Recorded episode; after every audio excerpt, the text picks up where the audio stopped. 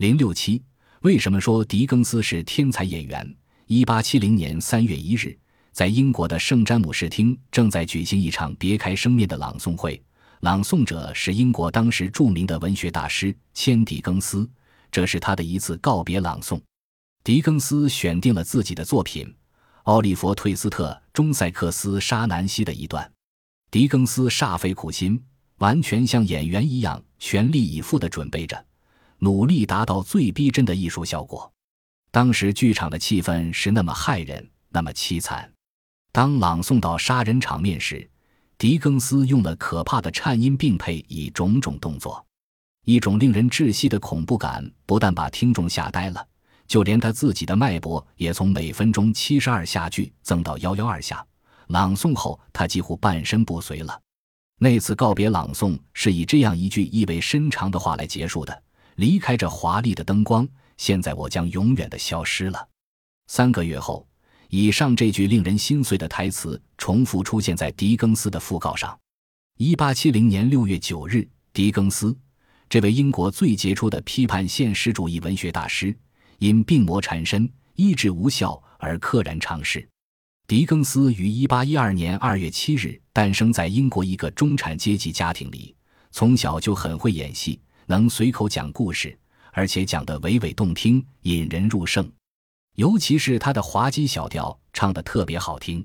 父亲对儿子的这一才能也颇为自豪，常常在家中或在附近的小酒店里把他高高举起，放在椅子或桌子上。当众表演。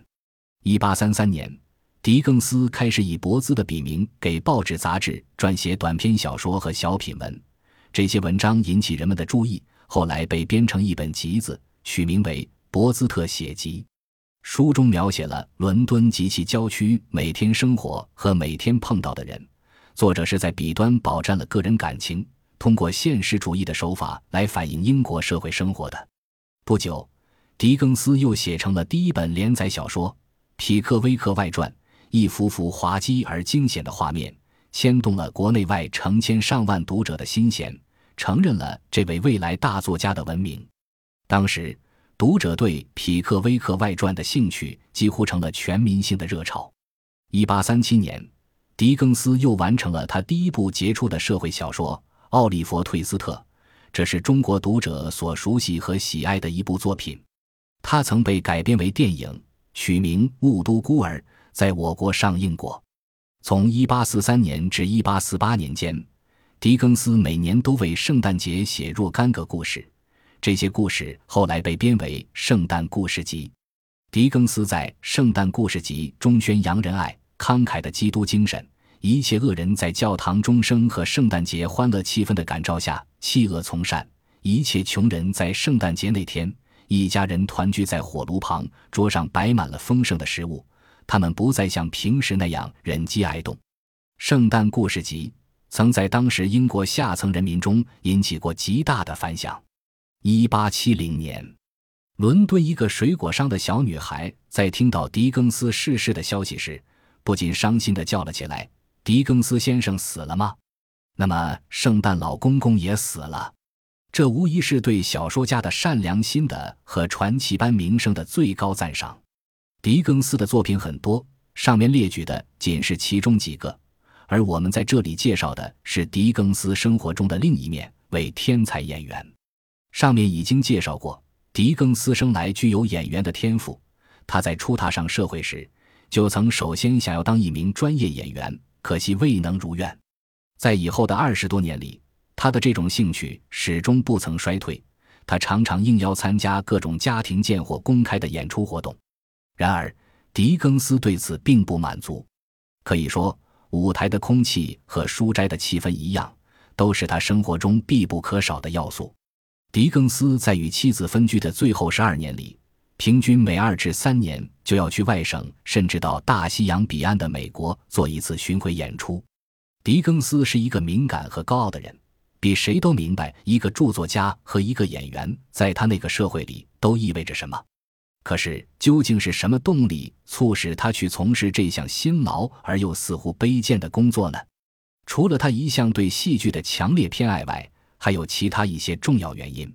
英国的一个狄更斯研究者说过这样一句耐人寻味的话：“他狄更斯和他的读者的恋爱是他一生中最最有趣味的恋爱。”确实，当狄更斯站在铺着红丝绒的讲台旁，面对情绪激昂的无数观众，亲耳听到他们发自内心的波涛汹涌般的欢呼声，亲眼看见他们在自己的支配下或站立或哭泣时，他就宽慰地觉得，那是一种幽闭在书斋里的著作枷锁永远无法得到的享受。